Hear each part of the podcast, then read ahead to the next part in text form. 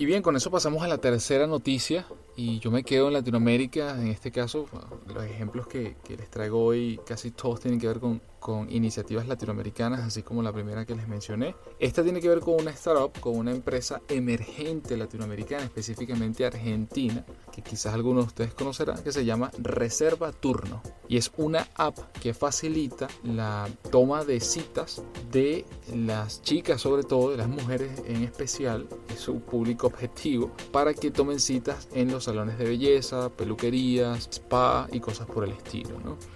Entonces, las mujeres siempre están en mil cosas a la vez y eso no es un secreto para nadie, atendiendo quizás en, su casa, en el, más el trabajo, los estudios, la familia y a la hora de consentirse, lo último que desean es esperar horas en una peluquería o en un centro de estética para ser atendidas. Entonces, estos lugares tan concurridos resulta muy positivo contar con una aplicación que a la hora de organizar citas puedan gestionarla eficientemente. Y precisamente en esas necesidades es que se basaron los dos fundadores, en este caso Yanir Sonis y Mihal Jelin, fundador de Reserva, ambos fundadores de Reserva Turno. Y la aplicación, la, la, la, primera versión de la aplicación se lanzó en 2014. Obviamente lo lanzaron al mercado argentino porque es el que más conocen. Esa primera opción permite la reserva básicamente de turnos de belleza desde cualquier teléfono, tanto en Android como en iOS. Sin embargo, hoy por hoy han crecido enormemente, en, en,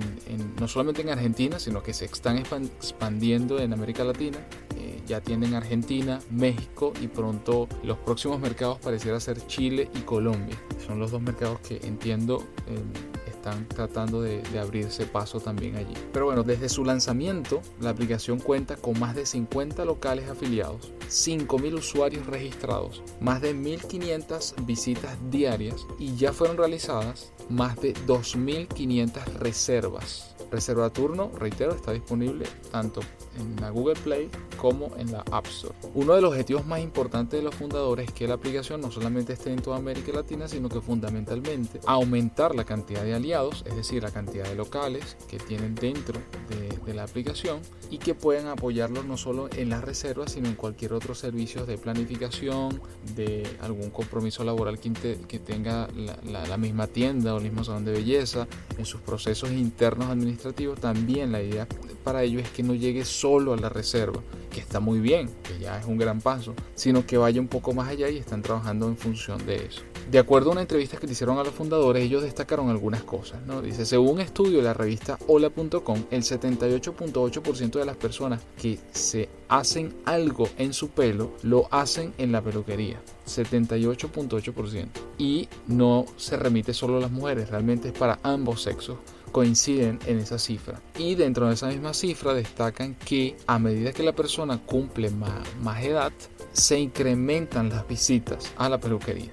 Dato bien, bien interesante. Así que bueno, les invito a que si, si alguna de las personas que nos escucha quiere reservar y si están en Argentina, en México y, o en algún otro país que quizás ya a, al momento en que que la busquen, a lo mejor ya se han abierto alguna sede en otro país y quieren reservar en alguno de los locales que ellos tienen en su lista, en su staff de clientes, pues lo intenten y nos comenten qué tal les fue. Pero hasta ahora han crecido exponencialmente, creo que van a seguir creciendo y de verdad que la aplicación está bastante buena. Eh, yo la estuve revisando y tiene muy, muy buenas estrellas, en, en, en, al menos en Google Play, que fue donde la vi. Y, y siempre están muy pendientes de ofrecer información valiosa, oportuna a las personas que utilizan la aplicación. Bueno, excelente, estimado. Habíamos visto que este tipo de ideas de, de aplicaciones, bueno, que básicamente resuelven problemas sencillos, pero que, que están presentes, este, han estado muy en boga últimamente, ¿no? O sea, ideas como el tema de los taxis, el tema de encomienda, uh -huh. de, de, comida. Eh, que terminan siendo el, el, día a día de las personas. O sea, esto está hecho precisamente para tratar de facilitar la, la, gestión del tiempo de alguna manera en nuestro día a día, porque sabemos que las agendas a veces son, hay semanas que son más complicadas que otras, es normal que, que sea así. Y bueno, a veces estamos en, en, varias actividades y tenemos que ser lo más eficiente posible, precisamente para, pero en este caso, aunque su público objetivo principal son las mujeres, no está limitado. Es decir, si tú eres un caballero que quiere ir a cortarse el cabello y, resulta que vas a alguna de las tiendas que están afiliadas y estás trabajando, estás en la oficina, subes, bajas, no sé, vas al taller, buscar el vehículo y tomas desde ahí desde el teléfono y reservas, no sé, para de 2 de la tarde a 2 y 30 de la tarde y, vas y, sin problema. No tienes que estar ni llamando o de repente acercándose al sitio a ver si de repente tienes oportunidad que te atiendan. Entonces pierdes quizás el tiempo de ir hasta allá porque a lo mejor no te pudieron atender, etcétera. Entonces todas esas cosas se suman. Entonces son parecieran problemas tontos, pero cuando vemos el modelo, el funcionamiento y la ejecución que ha tenido ellos y que además ya tienen tres años funcionando, no han dejado de crecer. O sea, el hecho de que ya tengan 5.000 usuarios registrados, activos en la plataforma, creo que denota el, buen trabajo que vienen realizando. Exacto.